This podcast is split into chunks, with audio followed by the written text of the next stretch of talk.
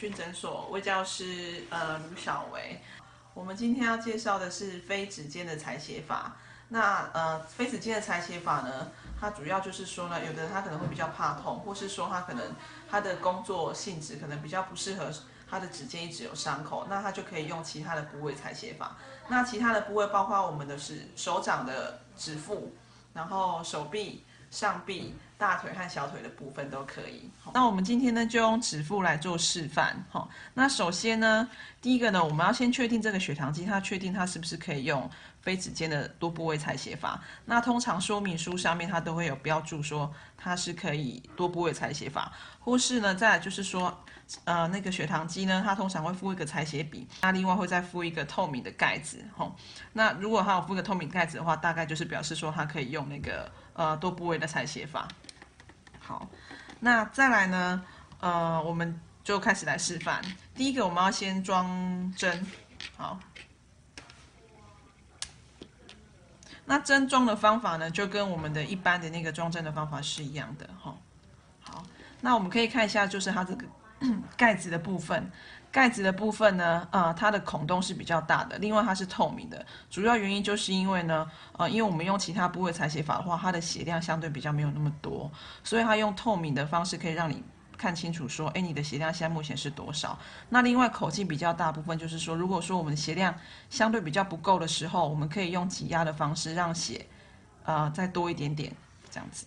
好，那我们装这，它装的方式也都是一样的。好，再来的话呢，就是说我们一般我们指尖的话，我们呃调的那个裁写笔的那个刻度的深度呢，可能相对是比较浅的。那因为我们用其他的那个部位裁写法的话，你一样要去看你说你皮肤的厚薄度。有的人皮肤厚厚薄度可能会是比较深一点的话，相对的它的那个采血的那个嗯刻度，它就需要调的再深一点点。那我的话我是需要调到最深。那我们调到最深之后，这样裁写笔准备好，你就先放旁边。那我们把呃装饰纸，好，这些步骤基本上都是一样的。好，那再来的话，我们就是试纸准备 OK 之后，我们就是准备要采血。好，那采血的话呢，我们指腹的地方呢，可以裁这个地方，也可以裁这个地方。好，那像一样跟那个指尖是一样的。如果说你可能手会比较冰冷的话，可能稍微把它按摩一下，让它血循比较好一点。好，那一样是消毒。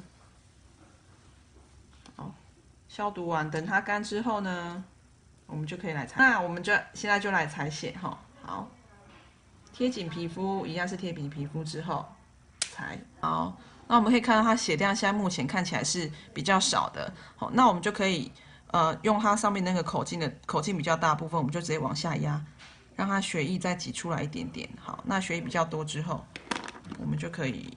吸血，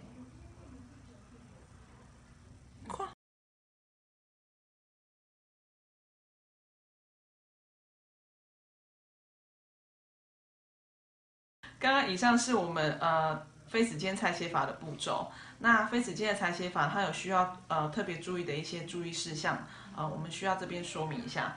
就是呢，非指尖裁写法，它大概是我们二三十分钟之前的血糖，所以如果我们在血糖快速变化的时候，啊，尽量不要用非指尖的裁写法，好，所以它比我们比较建议的话呢，它是在呃饭前或是比如说血糖比较稳定的时候，呃，比如说睡前哈等等的会比较适合用我们的非指尖的采血法。那如果说你的血糖是比较快速变化，人已经开人已经在不舒服，有可能是低血糖的现象，或是刚打完针、刚吃完药，好，或是说刚运动完，好，或是饭后，都比较不建议用非指尖的采血法。